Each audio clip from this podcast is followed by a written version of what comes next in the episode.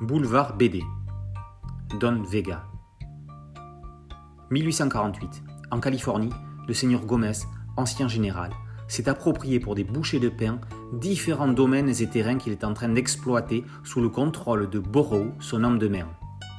Les habitants locaux ne l'entendent pas de cette oreille.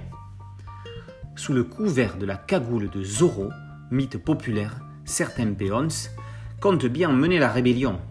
Parmi eux, Don Vega, de retour d'Espagne, prend les rênes de la contestation pour rendre au peuple ce qu'on lui a spolié.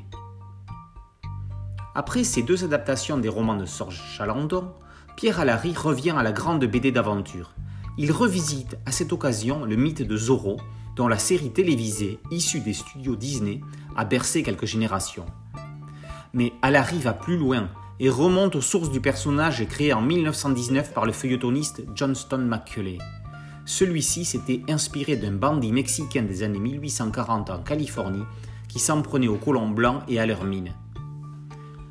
Alary place son action à l'époque de la ruée vers l'or, métal précieux que s'accaparent les envahisseurs anglo-saxons. L'auteur brouille les pistes en faisant de Zorro un concept pour les peons. N'importe qui ou presque peut s'accaparer le personnage pour lutter contre l'injustice. Un véritable héros va cependant se détacher du lot pour lutter contre un vrai méchant comme on les aime dans les bonnes histoires. Dans son traitement, autant graphique que scénaristique, l'ombre de JG surplombe Alary penché sur sa table de travail. Au détour d'une ruelle ou entre deux cases, on imagine Pancho et Jerry Spring observant les personnages de l'album comme s'ils voulaient participer à l'action. Don Vega est à ne pas confondre avec Don Diego de la Vega. Ici, pas de Bernardo, de Sergent Garcia ni de Tornado. Ils appartiennent à la firme aux grandes oreilles.